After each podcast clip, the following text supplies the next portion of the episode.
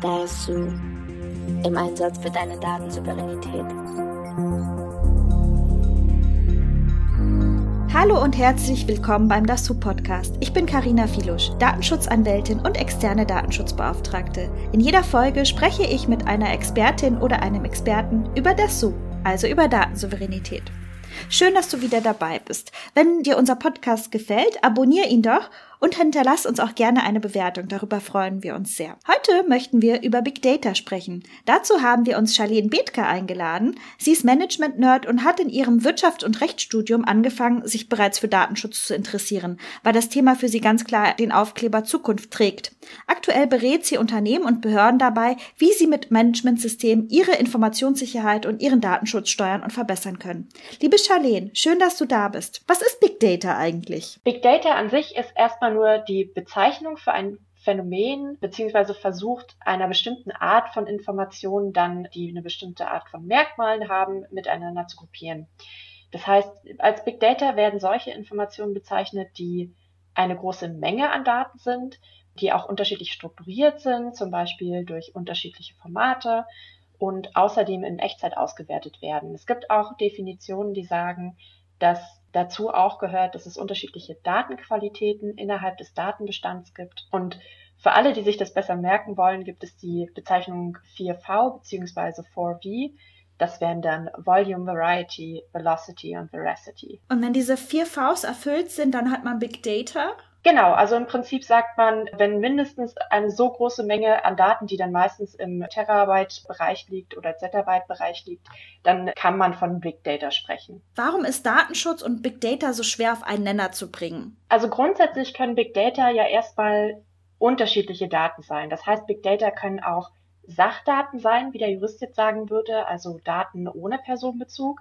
Aber das können natürlich auch personenbezogene Daten sein und äh, damit hat dann der Datenschutz seinen Auftritt. Und der offensichtlichste Konflikt zwischen Big Data und Datenschutz ist der, dass Big Data, wie der Name schon sagt, natürlich eine große Datenmenge bezeichnet, während der Datenschutz natürlich versucht, Daten zu minimieren. Also der Zweck von Big Data ist im Grunde genommen der Erkenntnisgewinn. Man möchte anhand der Analyse der Big Data Erkenntnisse gewinnen und die liegen meistens außerhalb von dem, was wir als Menschen verarbeiten können. Dadurch kann man natürlich auch Tatsachen offenlegen, denen wir uns gar nicht bewusst sind oder aber die eigentlich geheim bleiben sollten. Wenn personenbezogene Daten analysiert werden, kann es dazu führen, dass Verhaltensstrukturen oder Merkmale von uns aufgedeckt werden, von denen wir gar nicht wollten oder gar nicht wissen, dass wir sie haben. Dadurch gibt es natürlich auch die Gefahr der Manipulation, ähm, dass diese Sachen, die uns nicht bewusst sind oder die geheim bleiben sollten, gegen uns verwendet werden können. Gegen diese Gefahr hat die DSGVO die Grundsätze der Zweckbindung und die der Verhältnismäßigkeit etabliert. Aus Sicht der Unternehmen ist es nämlich so, dass der Reiz an den Big Data gerade darin besteht, dass man anhand der Rohdaten unterschiedliche Erkenntnisse gewinnen kann, je nachdem, unter welcher Fragestellung man die Daten auswertet.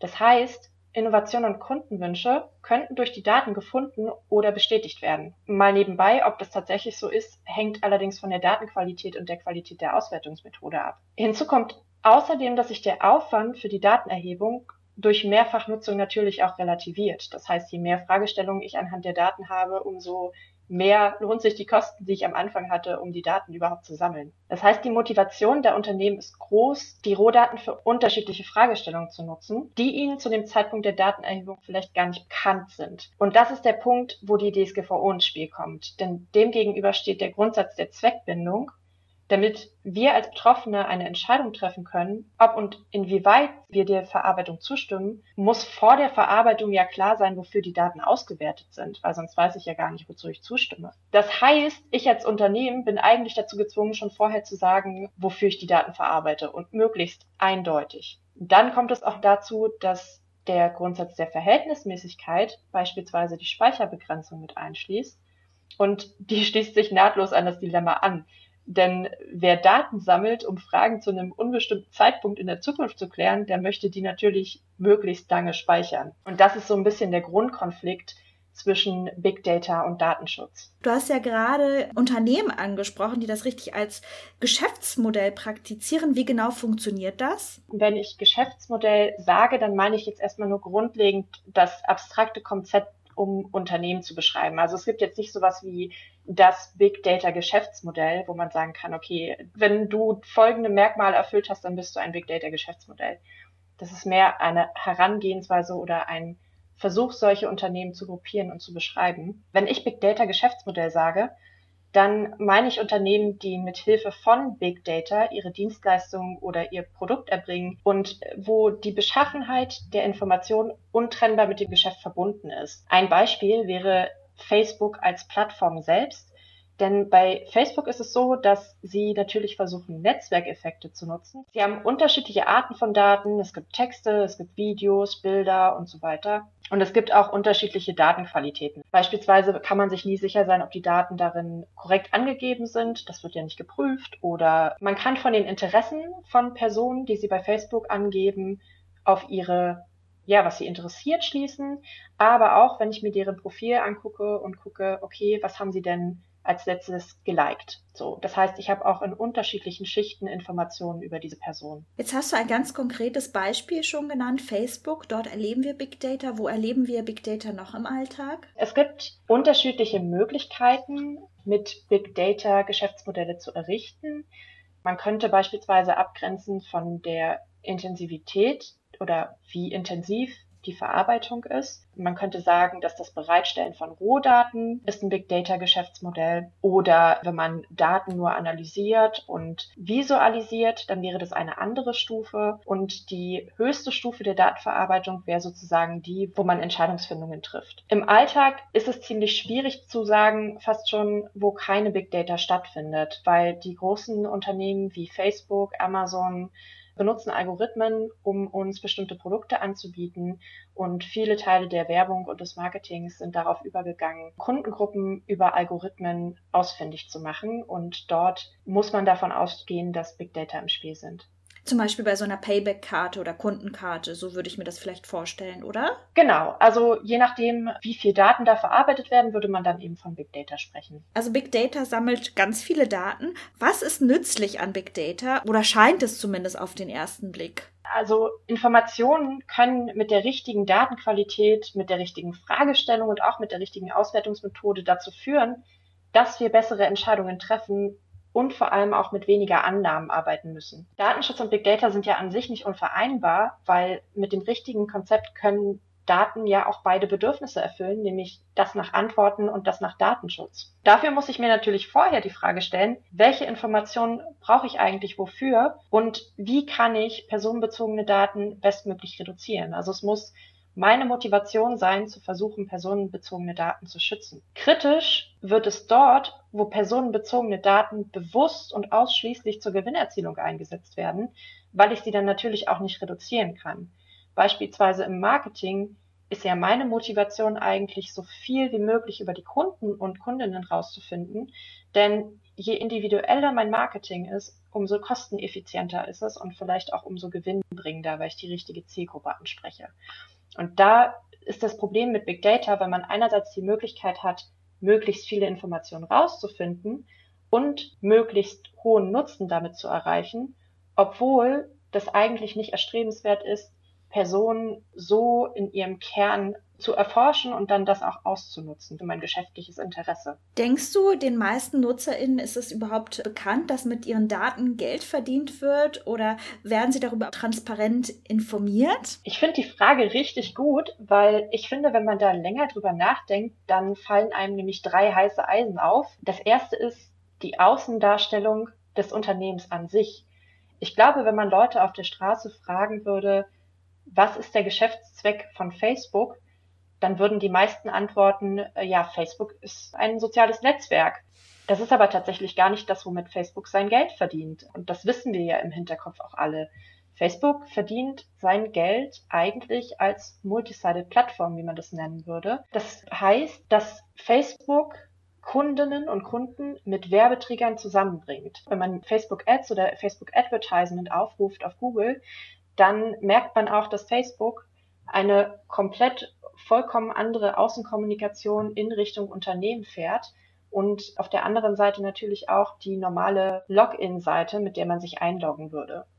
Und ich glaube, dass das vielen gar nicht bewusst ist, dass das der Hauptkern des Geschäftsmodells ist. Was sind die anderen Seiten? Das wäre für mich die Sachen, die die DSGVO auch etabliert hat, nämlich die Datenschutzerklärung und die Betroffenenrechte.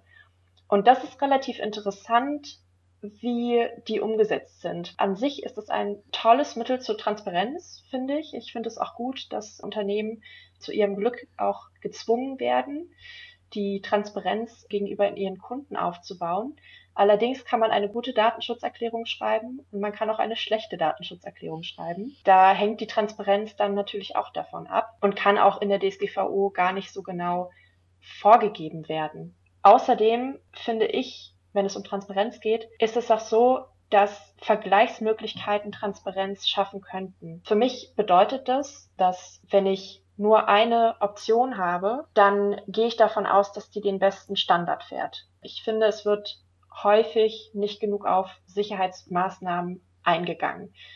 Ein aktuelles Beispiel, was jetzt zwar kein Geschäftsmodell ist, beziehungsweise nur in einem Fall, wäre konkret die Corona-Warn-App und die Luca-App.